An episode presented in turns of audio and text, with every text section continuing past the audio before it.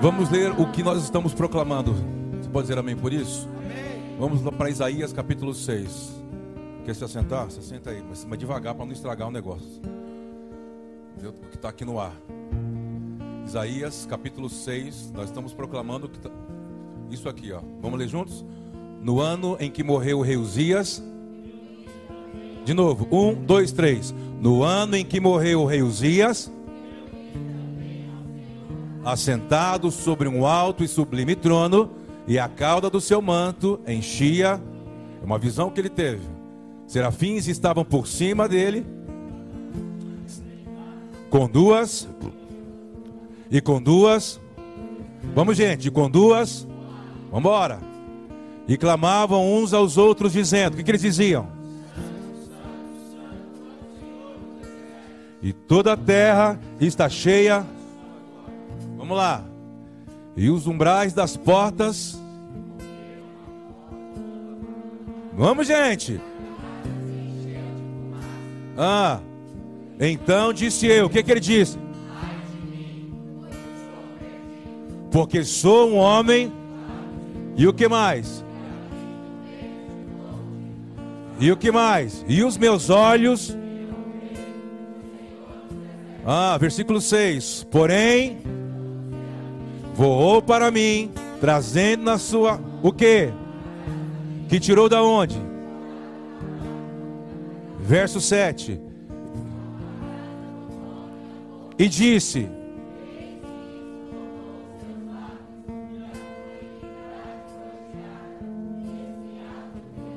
Então preste atenção o que Isaías está escrevendo aqui, narrando. Teve uma experiência em um momento muito caótico da monarquia. Tipo, a esquerda estava dominando. Isso é brincadeira. As pessoas. Diz assim que quando esse governo caiu, ele conseguiu ver. Mas ah, então ele não via antes? Não, ele via. A questão é que ele não poderia comunicar o que ele via. Diz que quando um governo é transicionado, ele pode, ele pode comunicar o que ele está vendo. 2022, nós estamos falando a você desde o início, desde o ano passado, quando virou o ano. Isaías 22, 22 é um tema que você precisa ler. Talvez não entender tudo, mas entender que tempo que a gente está. Há uma troca de autoridade, uma troca de autoridade que sai de um ombro e vai para outro. Há uma troca, há uma transição, há uma mudança. Você precisa fazer parte das mudanças que Deus está fazendo para conseguir desfrutar e discernir o que está vindo. É um momento exatamente como 2022 aqui. Há uma troca, há uma mudança. Quando o profeta diz que ele vê o que? Um trono dentro de um templo, dentro de um santuário. O que, o que, que ele consegue ver? Ele, ele consegue entender que o reino de Deus está vindo, mas que há uma forma, um culto, uma mística, algo cultico, algo místico que vai fazer com que o reino de Deus comece a se proliferar, tomar os espaços que ele não tinha até aquele momento. Por isso que é muito importante o ajuntamento dos santos. A igreja não é essas quatro paredes. Nós nos tornamos o corpo quando estamos é, nos tornando a qualidade que Deus espera, com mesmo pensamento, com o mesmo coração, com a mesma consciência, entendendo que nós estamos, nós estamos indo para o mesmo endereço final. Aí então poderemos ser nutridos pelo corpo de Cristo na terra. Está aqui, diga amém. Então, essa visão continua. Ele diz que ele vê aquela cena. Quando ele vê o Senhor, ele fica temeroso. Por quê? Nós já falamos para você. Do capítulo 1 de Isaías, capítulo 1, capítulo 2, capítulo 3, 4, 5, até chegar a essa experiência, ele era um tipo de profeta. Qual profeta? Um cara que julgava as pessoas. Duro. Apenas julgava. A questão não é você legislar, é, é, a questão com Deus não é você saber sobre a lei, é o tipo de coração que você tem que ter para legislar. Você pode saber sobre a lei, mas se a lei nunca afetou você, você não é autorizado para falar sobre ela. Pode, quantas pessoas eu, eu sei que conhecem a Bíblia de capa a capa? Eles não têm autorização para falar sobre isso. Eles podem ser empossados por homens para ser pastores, líderes de igreja, mas quando eles falam, eles não têm autorização para falar sobre a, a, a, legislação do reino de Deus. Não tem. Por quê? Porque aquilo não afeta a vida deles. Eles, o que eles falam e o que eles vivem tem uma distância muito grande. Está aqui, diga amém. Não é que nós conseguimos viver isso 100%. Até aquele dia, nós vamos nos tornando dia a dia Vamos, vamos nos tornando dia a dia, vamos vencendo. Por exemplo, todo início do ano, não, você não pode começar um ano, por exemplo, sem ler Mateus 5, 6 e 7. Durante no mínimo 30 dias. Você não pode começar um ano sem estudar as bem-aventuranças. Por quê? Porque estudar as bem-aventuranças é você. Sabe aquela voltinha? É, quem já teve horta aqui, uma hortinha lá no fundo de casa? Já teve, Giba? Já teve? Quem já teve? Aí que você planta e deixa lá, só vai. Só no dia de é, vai lá, pegou é o que eu queria e deixa. O que, que você faz com aquilo? Você cuida, você cultiva, tira a erva daninha. Já teve alguma horta? Ah. Tá faltando algumas hortas para vocês. Vou trazer isso. Quero, ele prepara as, as hortinhas. Aleluia. Vou fazer deles, aleluia, veganos da, do Jardim do Éden. Aleluia. É, Beto, vou jogar você também lá para cuidar dessa, viu, Beto? Aleluia, viu? Ah, deixa para lá. Então, o Lucas está ali com aquela toca? Jogador, jogador caro é assim, usa touca dentro do. Jogador caro é assim. Jogador. Olha só, deixa eu voltar para o jardim. Para mim, quando eu leio Mateus 5, 6 e 7, é você ir todo dia lá no seu jardim, na sua vida, e olhar quais são os frutos que você plantou e não estão vingando. Porque Mateus 5, 6 e 7, viu, Esteves? Viu os sacerdotes da casa? É você olhar para dentro de você, saber o que você está construindo de fato sobre a rocha e o que de fato você está construindo sobre a areia. O que na sua vida é fake. Hoje eu falando, falando, eu falando com a Cristiane antes de vir para cá, a gente conversando, e infelizmente, como a gente consegue enxergar algumas vidas que era para estar tá longe. Mas, cara, a espiritualidade deles fica assim, se apagando. Será que. Deixa eu ver. Depois eu vou te falar o que vai. A espiritualidade dele fica assim, ó. Tá me, tá me vendo aí? Ah, quem está me assistindo, acho que está tá bem pequenininho, né? A Paula. Aleluia. Acertou. Então, assim, ó aqui, ó. Isso, foca, foca. Foca na lâmpada, na lamparina. É o Paulinho, tá ali, Paulinho? Hein, Paulo? Tá bem, Paulo? Oi, Paulo. Tudo bem, Paulo? Paulo nem olha para mim, gente, está disfarçando. Recém-casado. Aleluia. Aleluia, Paulinho. Deixa para lá. Lamparina está bem acesa, né, Paulo? Isso mesmo. Recém-casado, a lamparina tem que estar tá acesa. Pode estar tá assim, não. Aleluia. Ó. Não é conto de casais, Kleber. Fica tranquilo. Ó. A sua vida espiritual não pode com aqui. Ah, agora, agora eu estou bem. Deus deu a vitória que eu queria. Deus resolveu os problemas que eu tinha. É, agora também. Tá Aí um dia, nossa, o contrato que eu esperava. Aí veio o prejuízo. Agora eu, será que Deus me ama? Será? Sabe o que está faltando na sua vida? O combustível chamado oração. Não tem como você começar um ano se o, prime... o fundamento da sua vida, da sua casa, da sua postura não for oração, e não é orar particularmente, individualmente, é você aprender a gerar um ambiente de oração. Algumas pessoas vêm com um bando de problema para mim aqui, nessa sala aqui em cima, um bando de problema. E fala do outro, e fala de um, parece que, eu falo assim, rapaz, vocês, são, vocês se amam mesmo? Vocês são casados mesmo?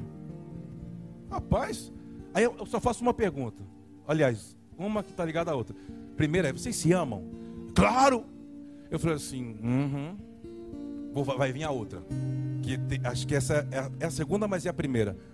Quantas horas vocês gastam orando juntos, como família?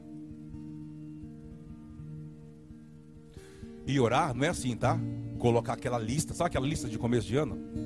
Sabe aquela lista? Deus, eu preciso esse ano de alcançar minha meta, minha meta é essa, minha meta, minha meta. Não, não, não, não. Oração não é falar sobre as suas necessidades. Orar é voltar a mente para Deus e a sua consciência estar nele, corpo, alma e espírito.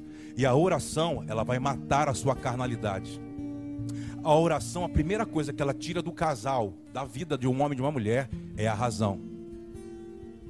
Quando o seu relacionamento sair o orgulho que sustenta quem tem razão na história, aí vocês se tornarão alguém para Deus. Por quê? Porque casados não é você ir na igreja, não é eu fazer uma bela cerimônia, não é você gastar um bando de dinheiro, fazer aquela festa linda. Casamento para Deus é quando vocês, como casal, se apresentam diante de Deus juntos. Como assim juntos? Vocês vão chorar na presença dele juntos. Vocês vão se arrepender na presença dele juntos. Vocês vão ler as escrituras em momentos juntos. Vocês vão impartir tudo. Aí Deus vai olhar para você e falar assim: Olha, depois de 20 anos que fizeram aquela cena, aprenderam, aí se casaram. Agora eu reconheço. Porque diz que o casamento é quando os dois se tornam um no que? Nos objetivos para conquistar pessoalmente, para abrir negócio, ganhar dinheiro? Não. Um para você entender quem ele é e o que e por que que ele uniu você com quem você disse que ama. Por que que ele te uniu? Não, por causa que eu gosto do cabelo. Não, porque o negócio é, é fogo, é fogo, é, é fogo no, na cama. Um dia a carcaça muda, um dia o fogo já não vai ser tanto fogo, um dia vai faltar lenha, a idade vai chegar, e o que vai sobrar é o espírito que é eterno. E o seu espírito? Que vocês formaram juntos? O que vocês construíram juntos? Você está aqui? Leia Mateus 5, 6 e 7 juntos em família. Ah, eu não tenho família com um amigo. Você está aqui na igreja, que está vindo com o mesmo lugar, ouvindo as mesmas coisas que você. E comece, não é ler por ler, comece a comparar aquilo que está ali e como está o jardim dentro de você. Como é que está o seu jardim? Como é que está a sua horta? Porque o que Jesus ensina, Mateus 5, 6 e 7, é o que vai definir a nossa vida em todas as áreas no Senhor. Você está aqui? De verdade? Feche os seus olhos por um momento.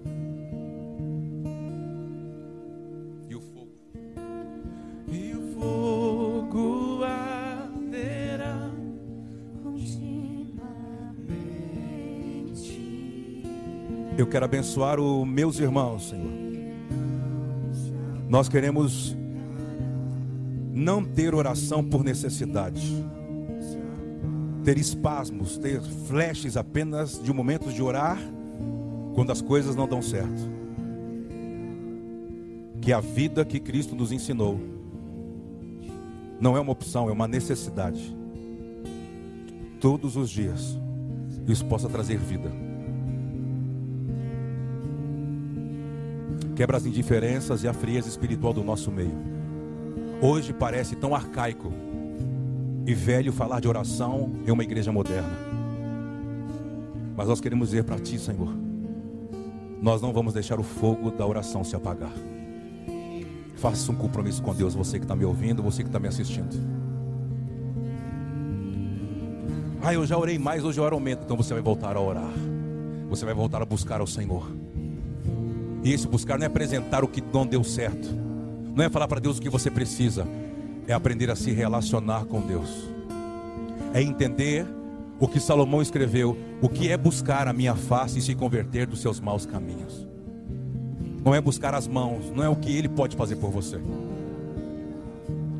É se relacionar com o Senhor. Não há como Deus se relacionar com alguém se não for por meio da oração. Se tem que você colocar um projeto na sua vida em 2022, volte a orar com seu cônjuge.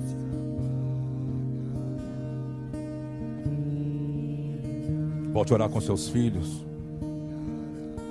Volte a orar você com seu noivo, com seu namorado. Não é orar um dia, dois dias. É pactuar com o Senhor. Ah, Kleber, mas eu não sei. Os irmãos de fé vão te ensinar. Nos procure. Nós vamos te instruir. Nós abençoamos você para isso. Nós abençoamos você para isso.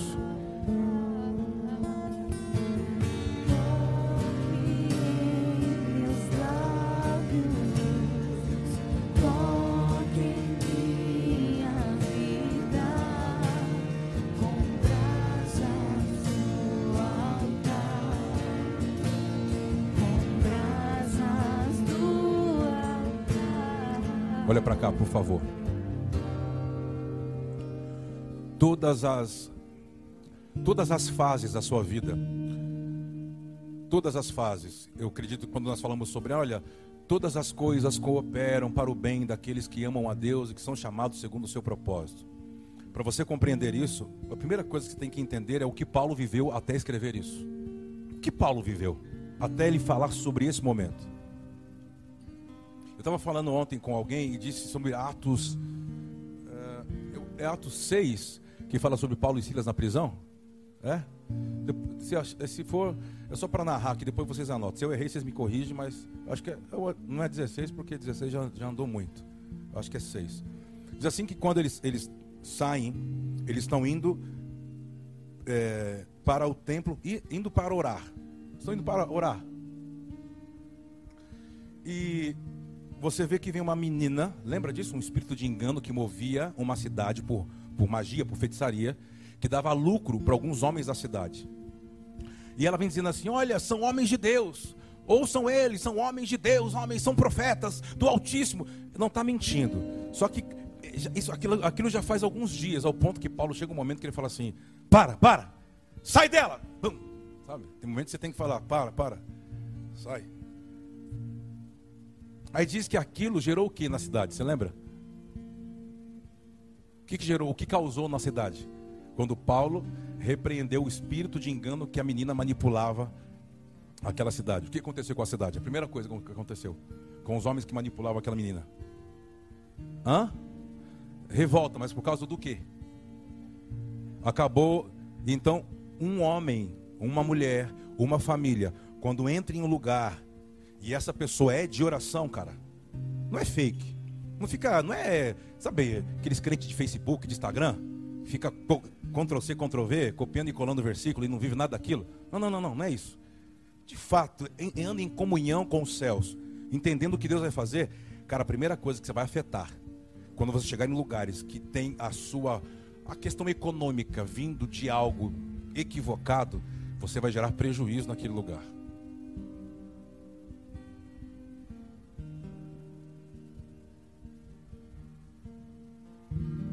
Então a sua vida de oração não pode estar conectado com linhas de engano e de coisas ilícitas.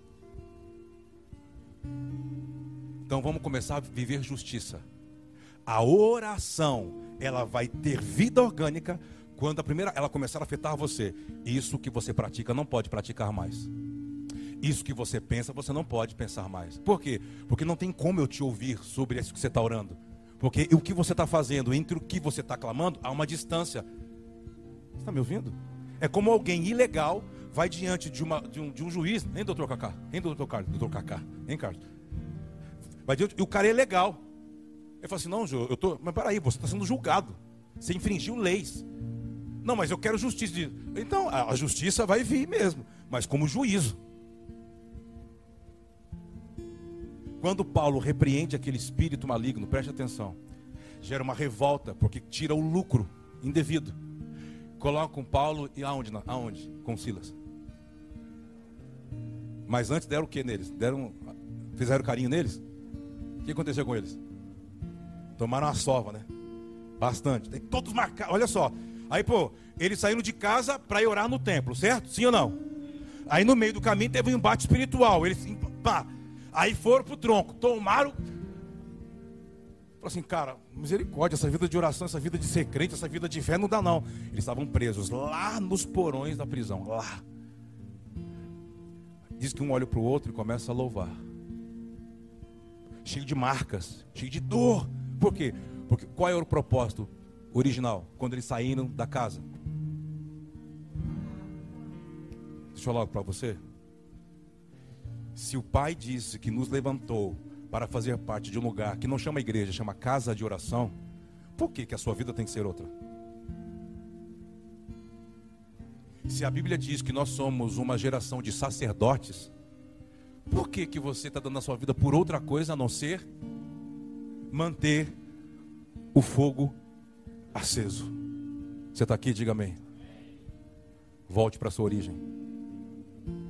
Na sua oração, não, Deus, Deus é, há momentos que Deus cansa você com as suas orações, com as suas palavras. Aonde? Principalmente pessoas ofendidas que se sentem injustiçadas, aqueles com espírito de comisseração. Ninguém me ama, ninguém me quer.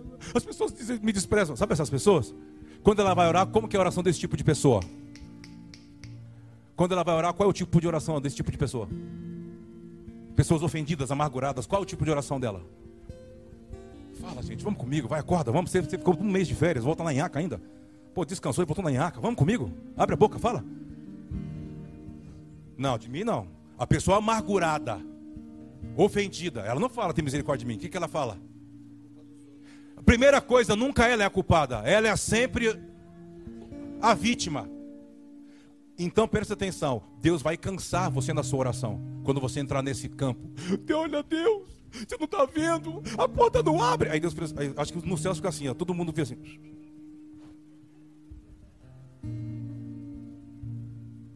Aí o cara ficou, oh, mas Deus não ouve, aquela igreja não presta, acho que eu vou para sei lá para onde, não vou falar o nome. Vou lá para onde? Então, ok, ok. Deus vai, Deus vai deixando você se cansar. Mas vai chegar um momento, se você, mesmo que você não, não desiste de oração, você vai para oração, tem dia que você vai, vai chegar uma hora que você fala assim, oh, não tenho nem palavras mais. Eu já cansei, Deus fala, ah.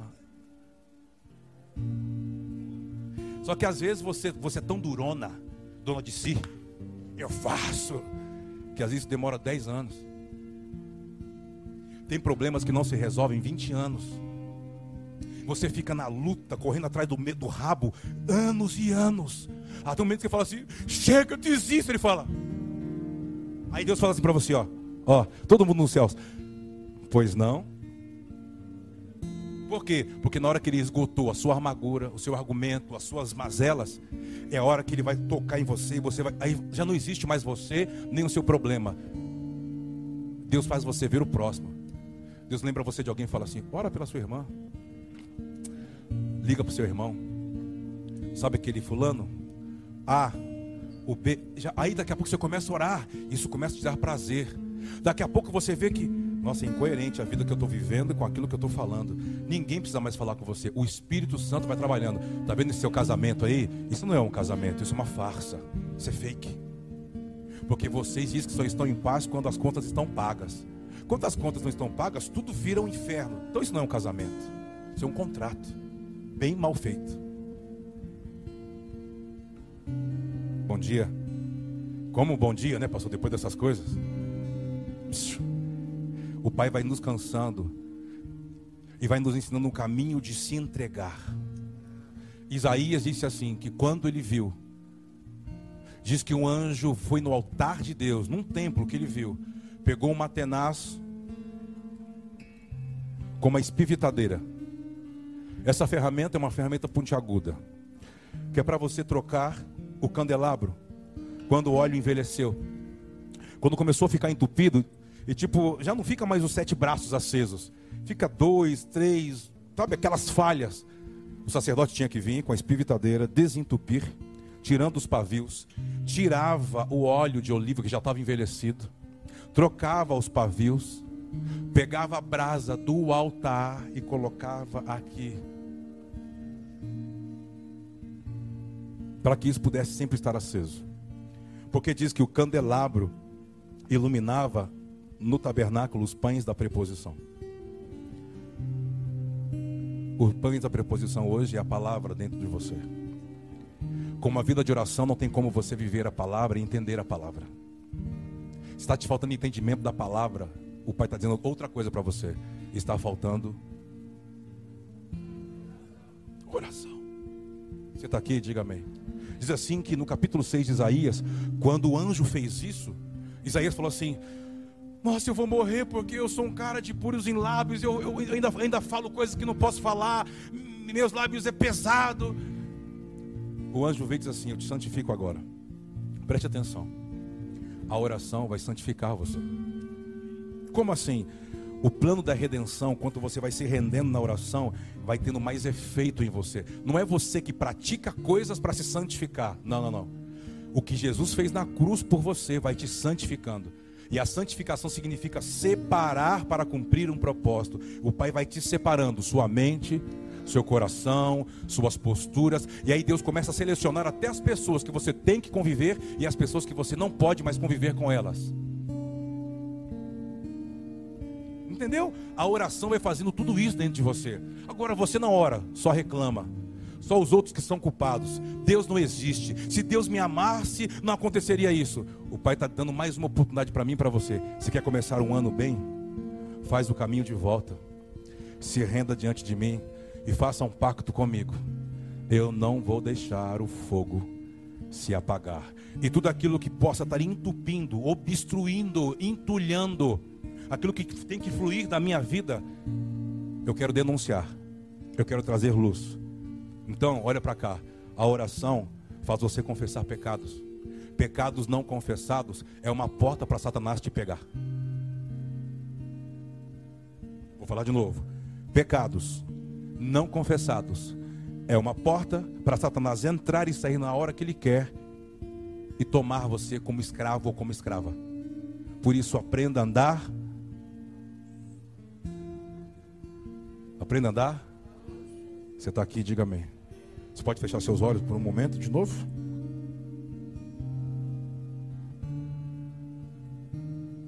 O que, que o Espírito Santo está falando com você agora? Será que tem, muita, tem muito entulho, tem muita coisa entulhada aí? Tem problemas? Tem coisas que precisam ser, como nós falamos, desentupidas. A espivitadeira do Senhor hoje já não é mais essa ferramenta. Ela tem um nome na graça o Espírito Santo. É o Espírito Santo que vai te convencer do pecado, que você precisa denunciar, deixar, largar.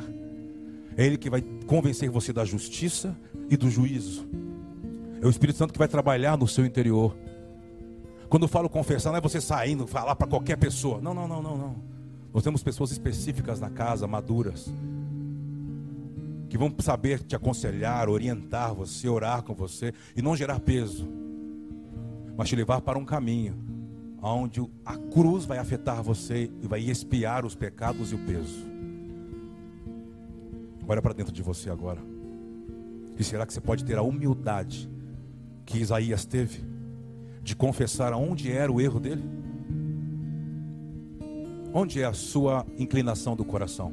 Não tem como iniciar um ano sem entender contra o que você luta, sem entender sobre as suas fraquezas a vergonha diante de Deus não é ter fraqueza, é escondê-la, achando que você vai suportar ou vai vencer sozinho. A Bíblia diz que o poder de Deus se aperfeiçoa quando você tem coragem de trazer luz para as suas fraquezas. Nós abençoamos você essa manhã. Nós abençoamos você. Volte a orar. Volte a orar. Volte a orar. No começo talvez vai ser meio engessado, você vai ter que forçar isso, força, força. Mas chegará um momento que aquilo vai se tornar algo natural na sua vida. As pessoas que se aproximarem de você, elas, elas vão entender, sem você fazer, fazer marketing, elas, elas reconhecem, sente o cheiro de quem ora. Vamos falar com você, ora comigo. Vamos fazer um relógio de oração. Vamos buscar o Senhor, vamos ler as Escrituras. Vamos marcar toda sexta-feira para comer uma pizza e orarmos pelo menos uma hora em família. O Pai está dizendo: volta para mim. Aprenda a se relacionar comigo. Volta para mim. Isso vai fazer você voltar a arder pela presença de Deus. Sem ninguém fora de você dizendo o que você deve ou não fazer. O próprio Espírito Santo, que é espivitadeira, vai começar a desentupir para deixar o ar, o oxigênio fluir para que venha o fogo. Nós abençoamos você para isso. Que toda frieza espiritual desapareça dos seus dias, da sua casa. Eu gostaria que os líderes tocassem as pessoas, por favor. Que haja avivamento nos seus dias. Haja avivamento nos seus dias. Que o Espírito Santo possa te acender. Que o Espírito Santo te acenda. Que você possa voltar a arder. Que você possa voltar a queimar pelo Senhor. Nós abençoamos você.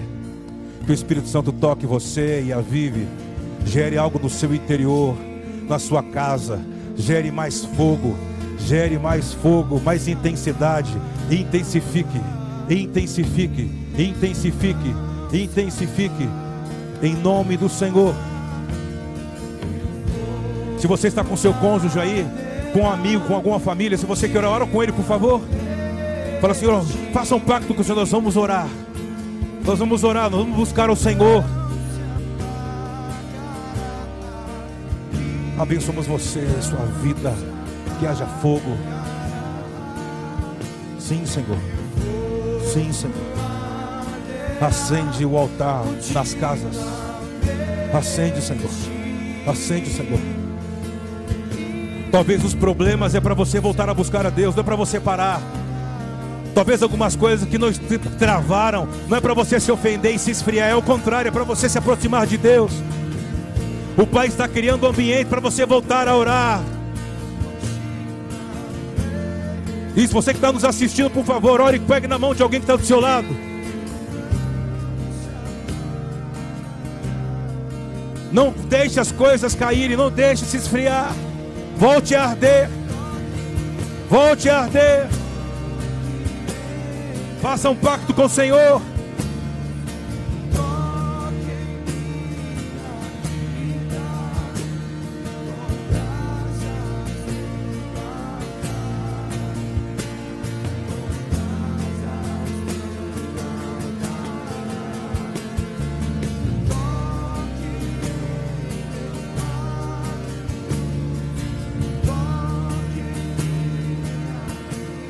Não tenha pressa, seja ministrado. Toque as pessoas, Valdir, vamos.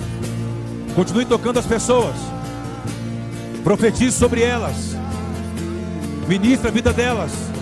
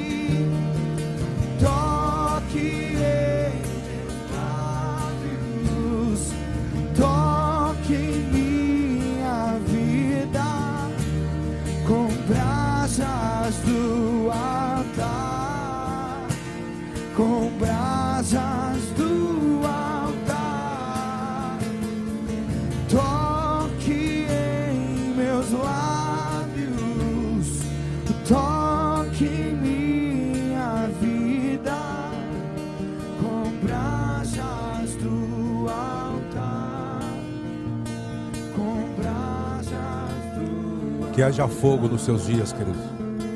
A nossa intenção é que a sua casa viva todo o plano que o Senhor tem com você, com a sua casa, com a sua família.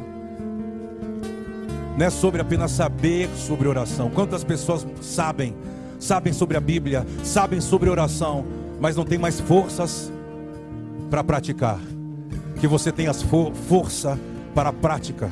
Volte a orar, force nos primeiros dias, force, se esforça.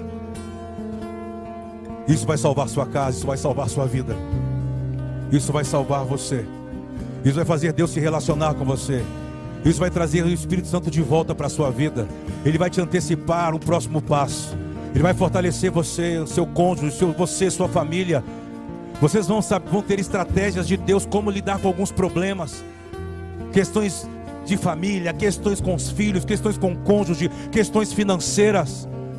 O segredo está aí, a oração vai transformar, a oração vai avivar. O fogo arderá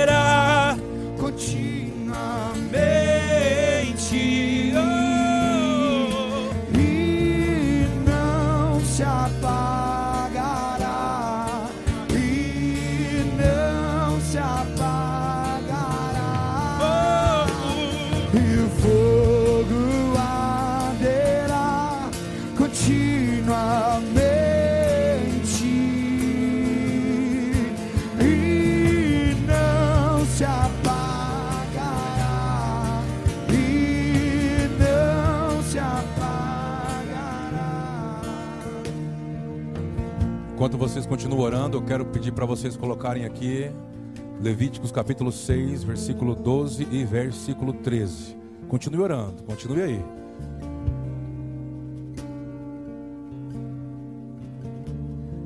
Levíticos capítulo 6, versículo 12 e versículo 13. Faça um pacto que em vez de vocês reclamarem, em vez de acharem culpados, em vez de desesperar, vai para o quarto orar, ajoelha e chora na presença de Deus. Mesmo que houver momentos que você não tem palavras, é ótimo. Para mim, a oração, o momento correto é quando você não tem palavras, quando só há lágrimas, porque é a sua essência que está sendo derramada diante de Deus, não é palavras. Quando você começa a pensar demais para falar com Deus, isso não é oração. Você está pensando muito, isso é racional. Você está aqui, diga amém.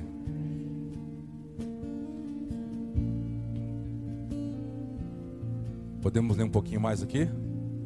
Vamos ler juntos? Olha aqui, ó, é um, um texto sobre o que nós estamos cantando aqui. O fogo que está sobre o altar arderá, arderá nele, não se apagará, mas o sacerdote acenderá lenha nele cada manhã, e sobre ele porá em ordem o e sobre ele queimará a gordura das ofertas pacíficas. Vamos lá. Verso 13. E o fogo arderá continuamente sobre o altar, não. Olha para cá. Você vai ver que na construção de tabernáculos, ao primeiro ambiente, o externo, que é o altar de sacrifício, a bacia, que é o átrio. Quando eles entram para o primeiro cômodo, tem a mesa, tem os pães, tem o candelabro e tem um altar de incenso, tá? É, o que você tem que entender, eu gostaria que você lesse, estudasse, porque nós vamos falar de oração até o último domingo do mês de fevereiro. Está me ouvindo? E nós vamos ter momentos de oração, tanto nas terças-feiras como nos domingos, e algumas quintas-feiras nós vamos estar aqui buscando ao Senhor e orando. Então, ah, eu quero aprender a orar, eu quero orar, coloque as quintas-feiras na sua agenda e venha para cá. Nós não vamos transmitir, só vamos estar aqui. Ah, eu quero estar. Então venha, você é convidado para orar. Vão ter proclamações, vão ter súplicas, vão ter alguns momentos no meio da música, mas a nossa intenção é estar diante dele. Você está aqui? Uma dica: se você olhar, por exemplo, vai ter os filhos de Arão, Nadab e Abiú. Então havia um tipo de fogo, havia uma forma dos sacerdotes acederem ao altar. Por exemplo, aquelas brasas que eles levavam para dentro do santo lugar, para que se criasse uma fumaça por meio do pó aromático, eram brasas que eles pegavam do altar do sacrifício lá fora, que Deus enviava o fogo, Deus mandava o fogo do céu. A finalidade dos sacerdotes era, por meio daquela brasa, manter a menorá acesa e o altar de incenso sempre gerando a fumaça. Porque diz que quando o sacerdote, o sumo sacerdote, no Yom Kippur, uma vez por ano, ele entrava e ia entrar para o santíssimo lugar onde estava a arca, a presença de Deus, diz que ele jogava o pó aromático que estava nos punhos para dentro do altar de incenso, e quando aquilo batia, fazia aquela aquela fumaça, e diz que Deus aparecia no meio da fumaça, no meio da nuvem. O que, que é isso? É o ambiente que você gera. Tem ambiente de casas, ambiente onde você frequenta que é pesado, porque você está se tornando igual às pessoas, esquecendo quem você é de fato. Aí quando isso acontece, o que é comum para todo mundo começa a se tornar comum para você também. E quando se torna comum para você, você vai levar isso para dentro da sua casa, para dentro da sua vida, para dentro da vida dos seus filhos, para a educação dos seus filhos, para o seu casamento, porque você se tornou um. E o pai está dizendo: acorda. Acende a luz.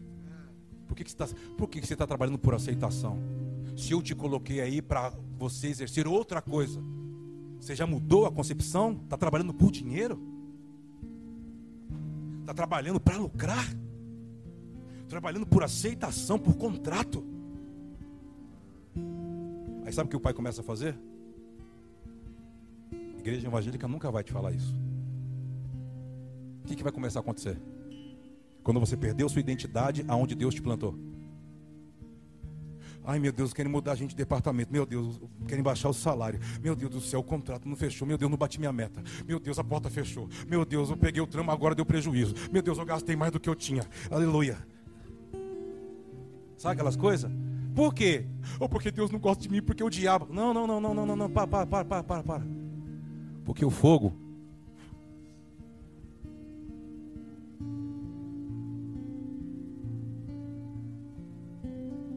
Você perdeu quem você era. Você está andando nas trevas e se, se acostumando a se relacionar com a morte, achando que tem vida. Quem tem vida expressa algo que não, não precisa mostrar sobre quem está vivo e quem está morto. Às vezes eu olho para algumas pessoas, eu fico triste. Porque eu olho para dentro dos olhos de vocês e vejo que tá, apagou. Apagou. Só tem talento para ganhar dinheiro. Só tem orgulho para mostrar o que conquista, o que tem. Só tem, só tem. E dentro, quando olha para dentro, tá apagado. Fala coisas que não gera peso. Fala muito, sabe o que a gente fala? Sabe, fala groselha. Fala, fala, fala e não fala nada. As coisas que falam são só falador, papagaio também fala. Se você voltar a queimar, se você voltar a arder, você não se move mais na ofensa, você se move por propósito. Você não se move na grana, de estar bem. Ora, agora meu casamento está em paz, contas pagas estamos com, com, com, guardando dinheirinho, está rendendo com as aplicações, nossos contratos bombando. Vou chegar para o pastor Cris Klebe, pastora Cristiane, e falar que é o meu dízimo. Isso, chega mesmo, pode chegar, estou esperando. Estou esperando mesmo. Suas ofertas para a salinha das crianças, estou esperando também. A oferta, aleluia. O IGPI, os, os aluguel da igreja subiu esse ano quase dois mil reais. Aleluia. Isso mesmo, estou precisando mesmo da sua lealdade, da sua fidelidade. Vem comigo. Mas antes disso, nós temos que entender o que nós estamos fazendo aqui. Como uma casa de oração. Nos tornar e aperfeiçoar uns aos outros como sacerdotes. A origem que o Pai nos chamou para ser. Você pode aplaudir ao Rei da Glória?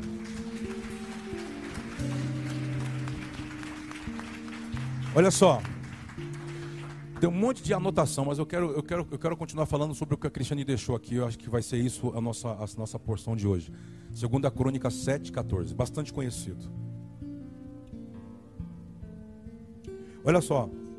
Quando se você começar a estudar muito sobre tabernáculos, né, sobre o altar, sacerdócio, eu, eu convido você a estudar isso tanto no, no, no aspecto do Antigo Testamento e como no aspecto ali do livro de Hebreus, do Novo Pacto. Tudo isso tinha uma simbologia do que era a origem, a origem em Cristo. Então seria muito interessante você estudar isso. E você vai ver que, por exemplo, muitas vezes quando o sacerdote entrava no templo, é... Rapaz, eu queimei minha mão. Rapaz, o Fagner, o Fagner fica trazendo esse isqueiro dele. Esse, isqueiro bique não presta mais, viu, Fagner? Vê se muda. Está fumando ainda, Fagner? Ô Mirtz, uma vez eu fui num lugar, sei que eu fui num lugar, né? Aí tinha que fazer alguma coisa, eu falei assim, ó, oh, quem tem um isqueiro aí? O pessoal falou assim. Falei, me explica sobre esse isqueiro. Uma vez, uma vez, deixa eu te contar um pecado. Do Fagner não, é do outro Fagner. Estava andando assim, Beto. Estava eu andando pela rua. Estava eu andando pela rua. Aí de repente vinha alguém do outro lado da rua. Ah, eu estou me filmando, eu não posso fazer essas coisas. Malboro. Eu falei, oh, aquela fumaça não é da glória de Deus, não. Porque a fumaça me escondia, não sei é da boca do sacerdote a fumaça. Vai eu, eu disse, vou ou não vou? Vou ou não vou? Fui eu ou o. Lá atravessei a rua. Aí, eu, eu, eu, aí o irmão fez assim, né? Não, não engoliu não. Não foi, foi aquela vez que engoliu, não. Se entregando. O irmão fez assim, ó. ó. Eu falei assim, vou deixar de. Aí eu, eu, eu saía de um papo, entrava no outro. E aí, tal? Tá, o cara, não, então, pastor, depois a gente conversa. Eu, não, não, não, então, chega aqui. E eu vendo assim, eu viro a bolinha, a, o, o, os olhos lacrimejando assim, ó. Aquela assim, assim, eu sou assim, isso, queima, diabo. Queima, Satã, queima. Queima. E aqui assim, ó, eu já estava sentindo o cheiro da carninha queimando assim, ó. Da pele queimada. e o fogo arderá. Chegou um momento que eu fiquei assim, eu falei assim, ok, meu irmão, pode ir, que, o Senhor te abençoe, viu, querido? Deus te abençoe. Ele meteu minha aqui. Acho que ele trocou de mão, foi assim, ó. Eu sou assim, isso. Aí chegou domingo na igreja, né? E aí, irmão, Pai do Senhor, eu fui dar. Não, pastor, eu machuquei a mão.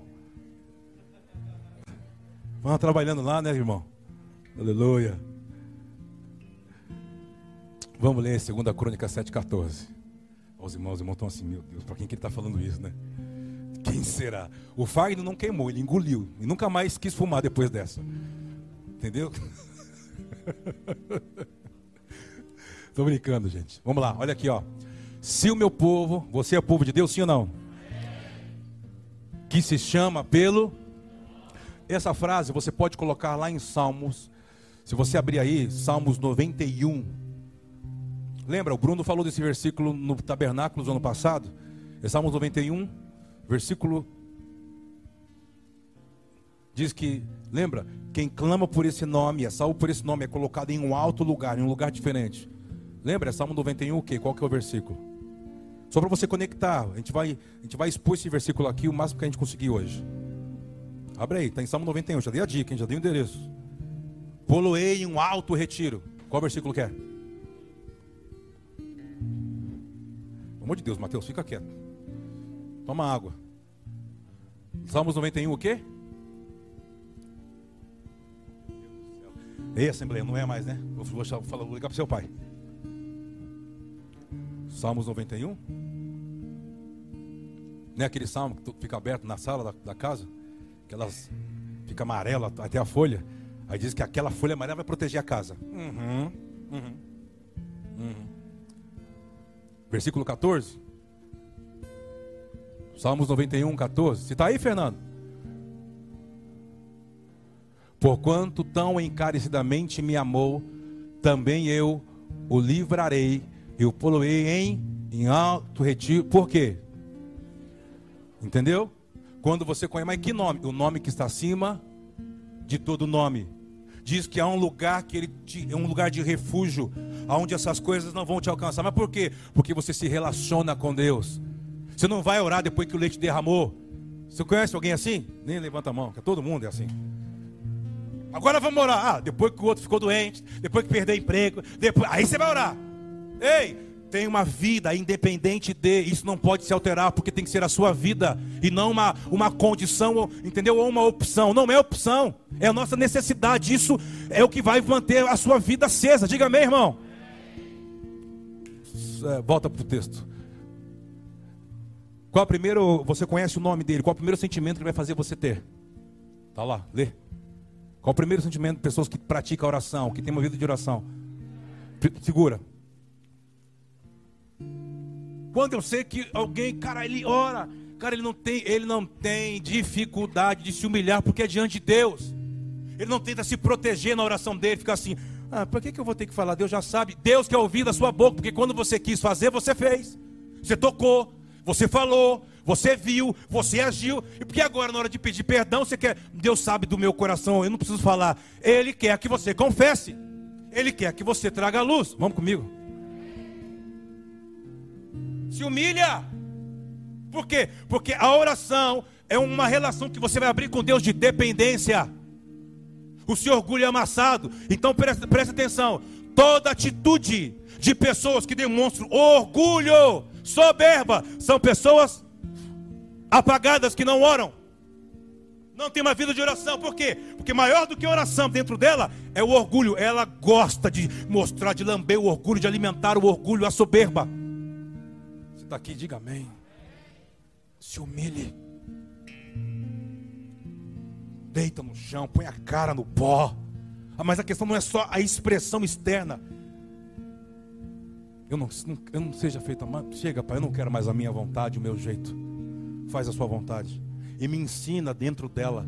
Adequa ao meu coração, ao meu espírito, aquilo que o Senhor está propondo para mim.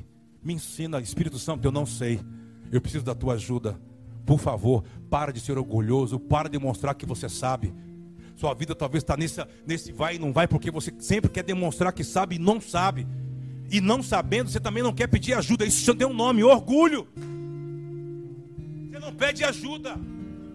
Você não fala e fica demonstrando que sabe. E, tá, e, e para quem é espiritual, consegue ver que você está apagado, você está morto.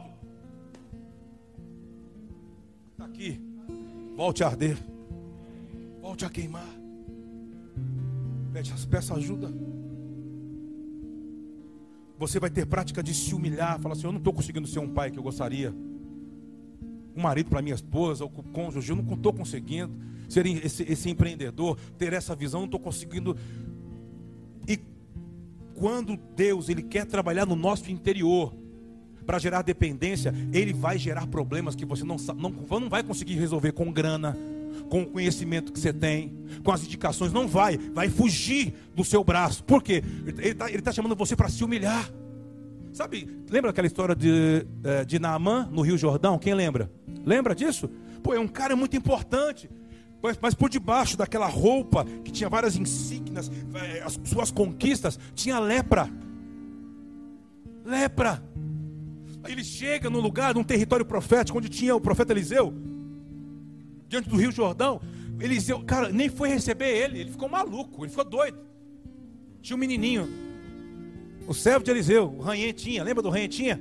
Jogando bola, aí chegou aquela comitiva, aí o filho de Eliseu foi lá e falou assim: Ô tio, aquela comitiva, ninguém estava estourando fogos, recebendo o cara com trombeta, nada. O cara importante falou: Ué, ninguém está Ninguém está como anfitrião recebendo a gente. Aí vem o um menininho assim, conjectura, tá bom? Só nós, jogando bola. Ô tio, tira o cavalo daí, não queremos jogar bola, fazer golzinho, trocou nosso golzinho. Estamos jogando taco, sei lá o que, que é. Ó, sabe o que meu pai falou? Meu pai falou para você tomar banho ali, ó, no rio lá. O que, que foi, menino? Que que... Aí o cara, sabe quem sou eu? Ah, tio, eu não sei não. Meu pai falou para você se mergulhar lá no Jordão aonde eu moro, tem rios e águas, que o pH dela é 23. O oxigênio da água, a água, a alcalinidade da água. Esse rio, esse rio Jordão, esse, esse. Aí ele disse: Ah, tio, você é sujo, eu não sei, mas nós toma banho todo dia aí. Fala até outras coisas lá. O cara assim, eu vou descer nessas nunca quem eu sou. Isso, isso. Quanto mais duro, Deus vai preparar as coisas mais duras para te arrebentar. Quanto mais alto, Ele vai preparar as coisas mais altas para te esmagar. Quanto mais dono de si, Ele vai preparar as rochas maiores para te esmiuçar. E o fogo arderá. Ai, mas então esse problema que está acontecendo? Deus está te quebrando. Deus está te amassando. Deus está fazendo você pó. Enquanto você manter essa postura e diz: Isso, eu gosto de trabalhar com os durões, com as duronas, com as donas de si.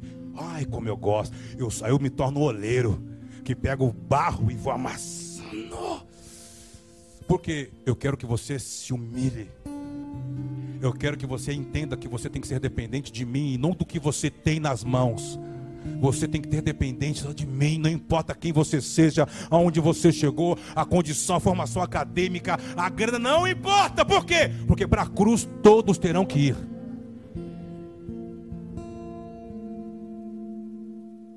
Eu te prego, fica tranquilo. Estou com os pregos ali com martelo. Eu ponho você na cruz. Tem vários ali na salinha do Clésio. Cada medida, tamanho, cor, raça, tribo, europeia, gentílica, tem todo modelo. Olha para cá. A Bíblia diz que Jesus aprendeu algumas coisas sobre o plano, sobre o que ele sofreu. Só uma dica. Há um momento que os discípulos perguntam para Jesus: preste atenção. Quando vai ser isso que você está falando? Aí ele fala algo, e a resposta dele, se você estudar em várias cenas que acontece isso em Mateus, Marcos, Lucas, João, a resposta, você fala assim: Jesus não sabe. Ele fala só o Pai. Depois que ele morre, ressuscita. Há uma cena que os apóstolos perguntam de novo: quando isso há de acontecer? Preste atenção na resposta que ele dá. O que está querendo dizer? Ele já sabia quando ia acontecer. Por quê? Porque ele já tinha passado pela humilhação, já tinha sido morto por homens, já tinha vencido a morte, tomado a chave do inferno da morte, já tinha ressuscitado, ascendeu aos céus e tinha dado dons aos homens, escrito de dívida que era contra a humanidade, cravou-a na cruz e nos transportou das trevas para o seu reino de luz. Aí ele já sabia por quê? Porque ele venceu o processo da humilhação. Chega mais fundo que você consiga chegar do Jordão. Quando você chegar na medida que Deus quer, então, algumas coisas que para você é tudo meio nebuloso, eu não sei, eu não consigo compreender o propósito. Por que, que Deus tem com isso comigo? Porque você não chegou ainda onde Deus quer que você chegue. Porque na hora aonde, quando você chegar onde Deus quer que você chegue, o plano vai ficar claro. E você não vai mais errar. Cantar, vamos cantar.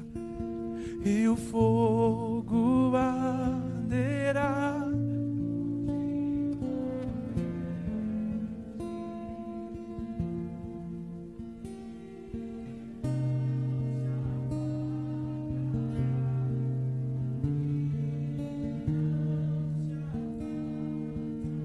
se o meu povo, que se chama pelo meu nome, vamos comigo, se humilhar é o primeiro processo.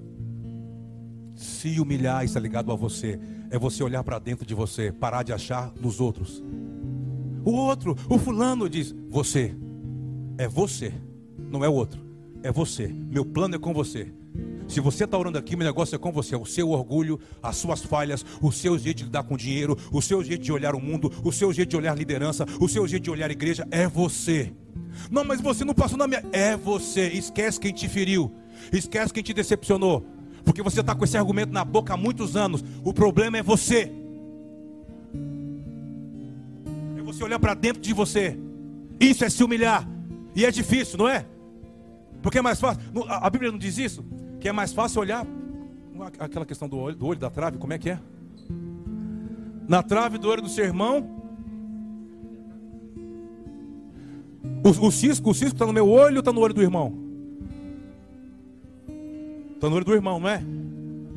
E a trave está no meu olho, né? Por que, que você fala sobre cisco e trave?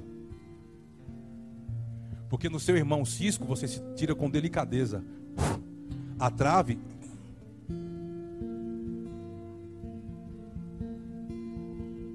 A gente está trocando. Você está querendo tirar o cisco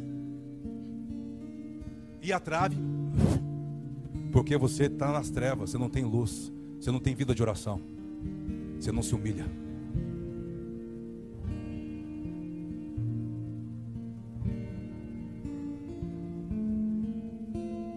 E o fogo arderá. Ai, tá acabando o fôlego, vamos? Vamos? Vamos, Brasil. E não.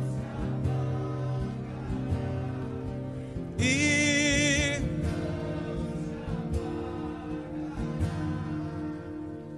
Continuar. Você está aqui? Vamos continuar? E depois de se humilhar? Opa, bom, mas eu já não estou orando, pastor Kleber. Para Deus, não. Porque Deus não, não se comunica.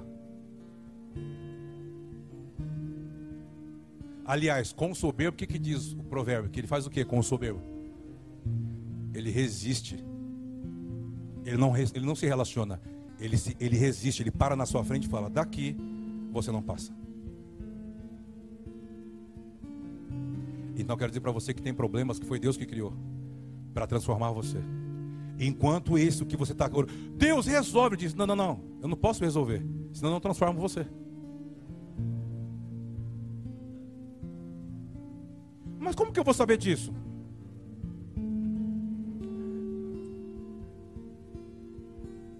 Voltando, arder.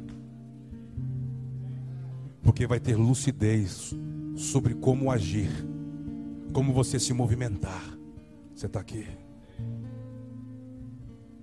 Então, essa primeira semana, esses dias, essas horas, ainda hoje, se humilhe. Desce o Jordão, como Namã. Namã, voltando para Namã, ficou todo aqui. E eu vou embora, onde já se viu. Aí, alguém vai para Namã e fala assim: Ô oh, Senhor, você tem que ter essa pessoa que fala assim: ó, Você tem essa ou ninguém pode falar com você? Ou você é um Mustang que não ouve ninguém, que não escuta ninguém, faz o que pensa, fala o que quer, porque você é dona de si. Não vai para esse lado. Deus sabe aonde faz a gente dobrar. Você acredita que Deus sabe? Você acredita que Deus sabe onde tocar para fazer a gente. Quem acredita nisso?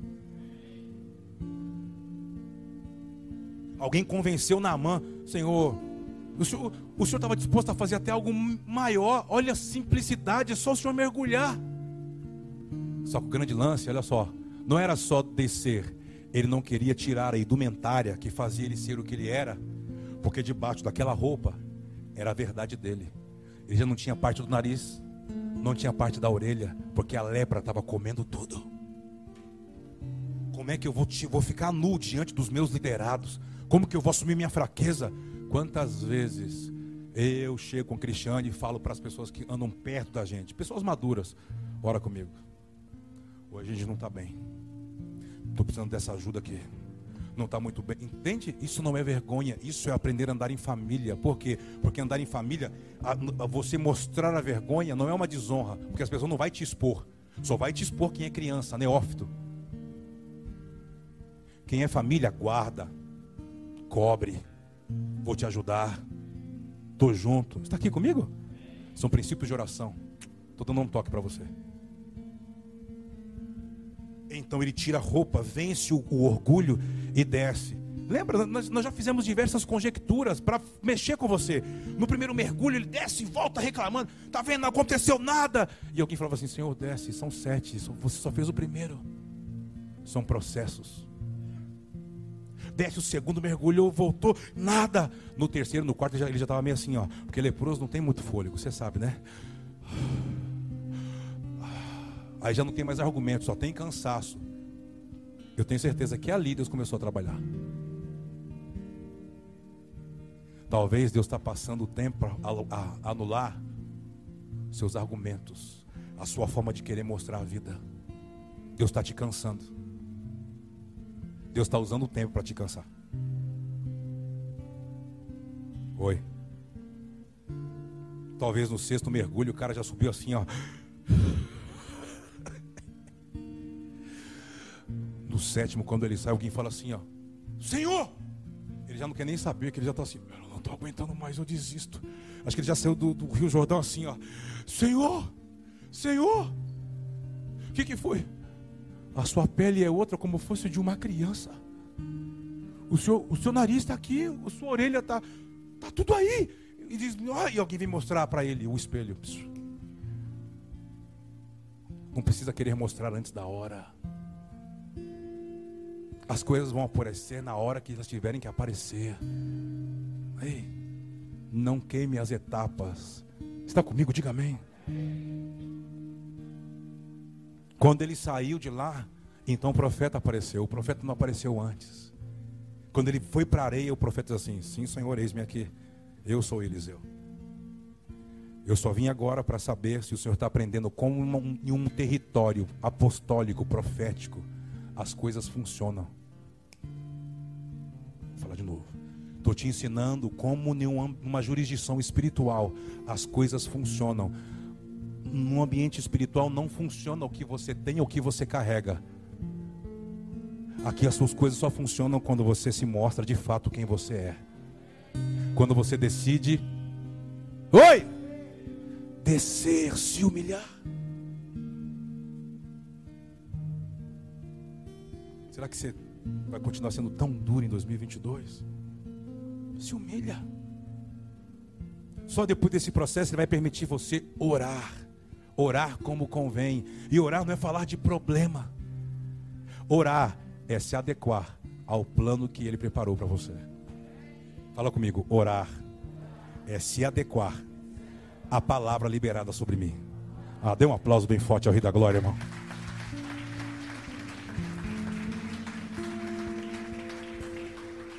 Quando você vai se adequando, estou terminando. Qual que é o próximo passo? Depois de orar. O que seria buscar a face? Quando eu estou com fome, eu vou lá naquela churrascaria. Aí no começo está com bastante fome, né? Aí o cara vem te servir, não vem te servir? Hein, Felipe? Pensa naquela.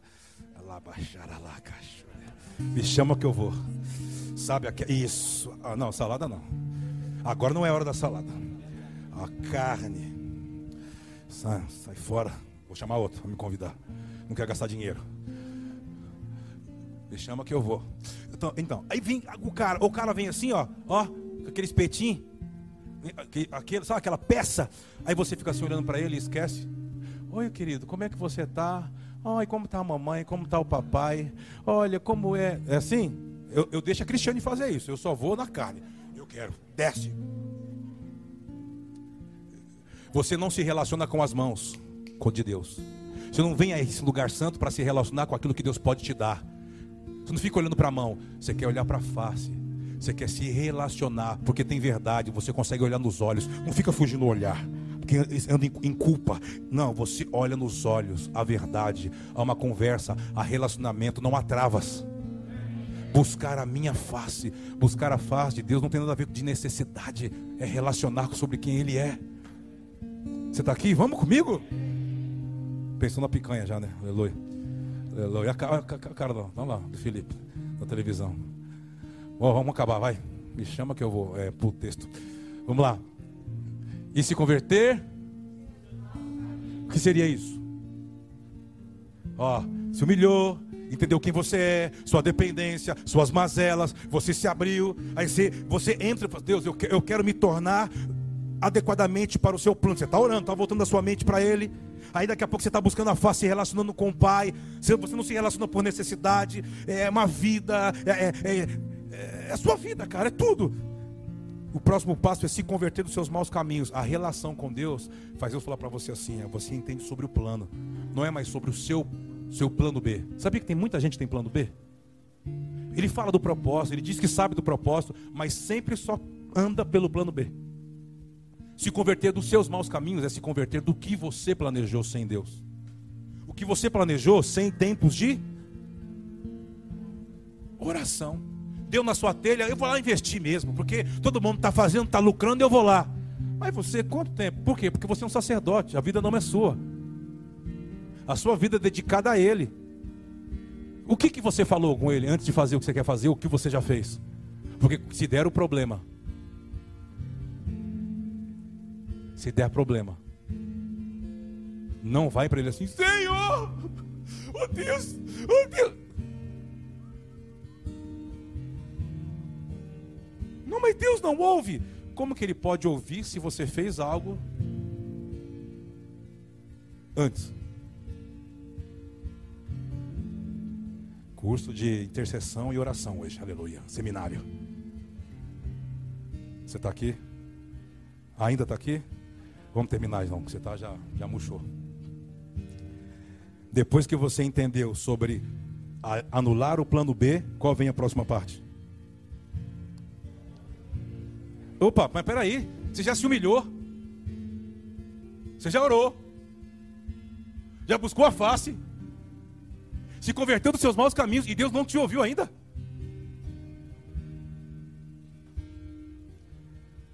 Ah, existe um processo para Deus te ouvir, porque a Deus ouvir é justificar. Sabe o que é justificar? Deus ouve e responde. Não tem como Deus ouvir e não responder. Você está aqui, irmão? Vamos. Não desista até que Ele responda. Não desista, não deixe esfriar, até que então, então, eu ouvirei dos céus. Então eu perdoo, tiro a culpa, tiro a condenação e vou sarar tudo que está ao seu derredor que fez você adoecer. Esfriar, mudar a mente, ter um plano B, perder a vida de Deus, perder a face de Deus, perder o coração de Deus. Então tudo volta a ter justiça, ordem. Eu abençoo você. Dê um aplauso bem forte ao Senhor. Pode ser melhor, pode ser melhor, pode ser melhor.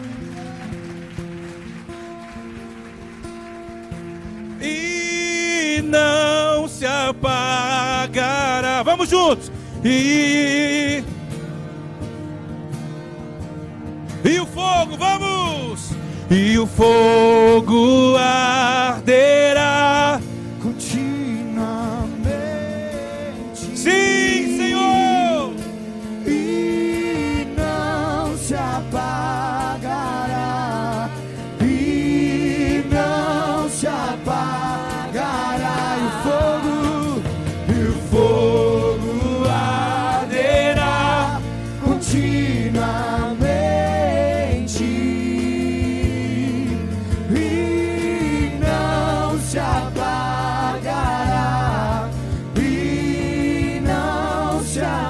mão no seu coração, por favor.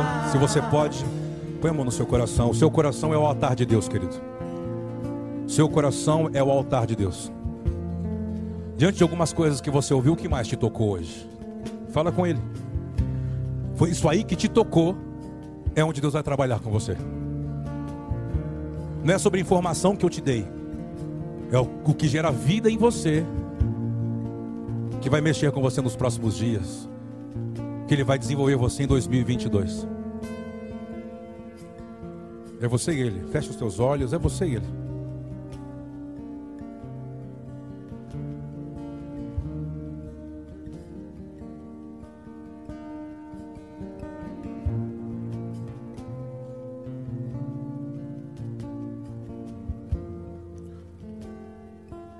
Eu quero aprender a me humilhar, fala com Ele.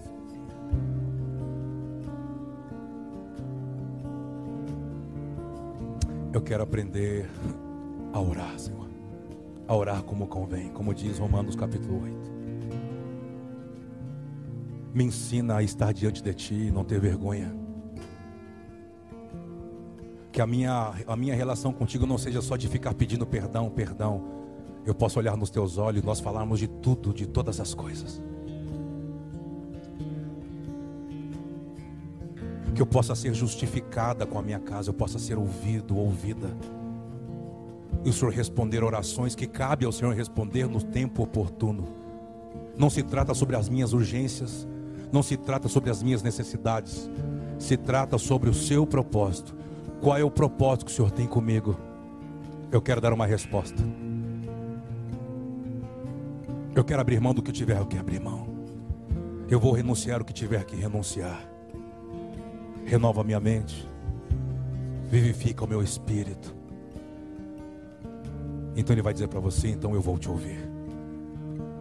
E é inegável quando Deus começa a ouvir e responder você, porque as pessoas vão conseguir enxergar isso. Então ele, ele vai, você vai perceber que nessa relação não tem mais culpa. Ele perdoou os seus pecados. Sabe o que é? Ele tirou as amarras, aquilo que te escravizava. Você não tem mais desejo equivocado os seus pensamentos, seu coração, a sua alma, de fato, é por inteiro só para Ele. Você não anda mais por ofensa, por amargura. Então Ele perdoou os seus pecados. E Ele sara o ambiente que você convive, Ele sara a terra, Ele põe em ordem tudo que estava fora do propósito na sua vida. E essas coisas não te afetam mais. Você se torna um sacerdote. Sabe o que é um sacerdote para o mundo? Ele governa ambientes. Os ambientes não afetam os sacerdotes. O sacerdote modela o ambiente, ele governa o ambiente. Ele não é levado, ele não é seduzido. Ele é o farol daquele lugar. Ele se torna a luz, a referência daquele lugar de ideias, de oração, de cura. Levante as suas mãos, abençoamos vocês, sacerdotes. Abençoamos você e a sua casa. Vocês se tornarão governadores de ambientes. Vão governar ambientes. Por quê? Por quê? Por quê? Por quê?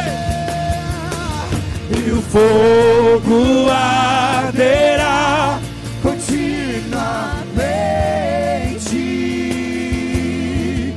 e não se apagará. Sim, Espírito Santo! E não se apagará. Vem, Espírito Santo, nesse lugar! E o fogo arderá. continuamente. E não se apagará. E não se apagará. Toque em meus lábios.